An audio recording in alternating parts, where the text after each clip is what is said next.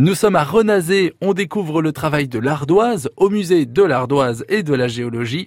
Les guides Marc Charbois et Amélie Fougère nous emmènent sous de petites huttes. Alors ces petites maisons, donc euh, on en a deux euh, fabriquées en genêt et en bruyère, qu'on appelle donc des tuvants. Donc c'était les abris des ouvriers fendeurs. Mais à l'époque, ces abris étaient démontables et transportables, puisqu'un ouvrier fendeur était un tâcheron.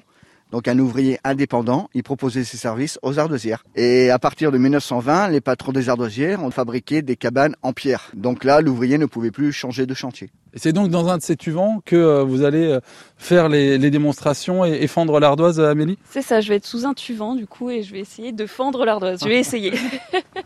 Alors je rappelle que c'est votre premier jour aujourd'hui. Amélie, vous allez avoir votre première euh, visite euh, dans pas longtemps. Euh, et, et donc vous allez faire euh, pour nous la fente de l'ardoise. C'est ça, on va essayer.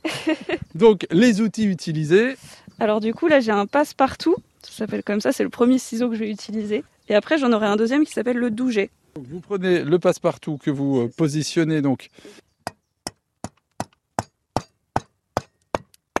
Donc là, elle a fait l'enferrage. Et Et même- maintenant, elle va fertiller.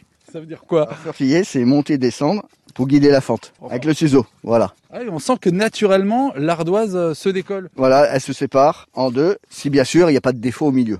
Le cartel a été euh, divisé en deux dans le sens de la longueur, mais c'est pas fini. Non, c'est pas fini, là du coup on va vraiment faire l'ardoise. Ah oui, parce que euh, ça n'existe pas des ardoises aussi épaisses que ça. Si, pour les monuments historiques. Voilà.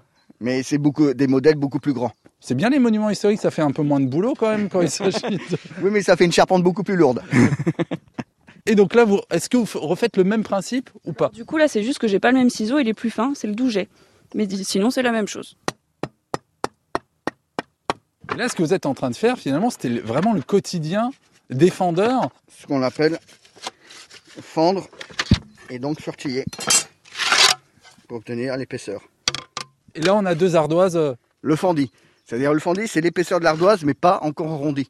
Le rondissage, c'est la, c'est la fin finale de l'ardoise. C'est là où on va la découper à dimension. Donc à l'époque, les modèles français, vous en aviez 21 modèles différents. Et donc, lorsque vous faites des, des visites, euh, ça, c'est un incontournable.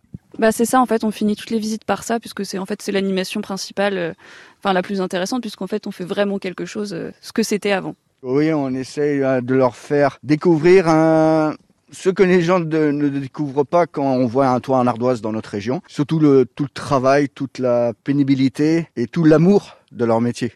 Quand on voit un toit, on n'y- on n'imagine pas tout- tout ce qui se cache derrière.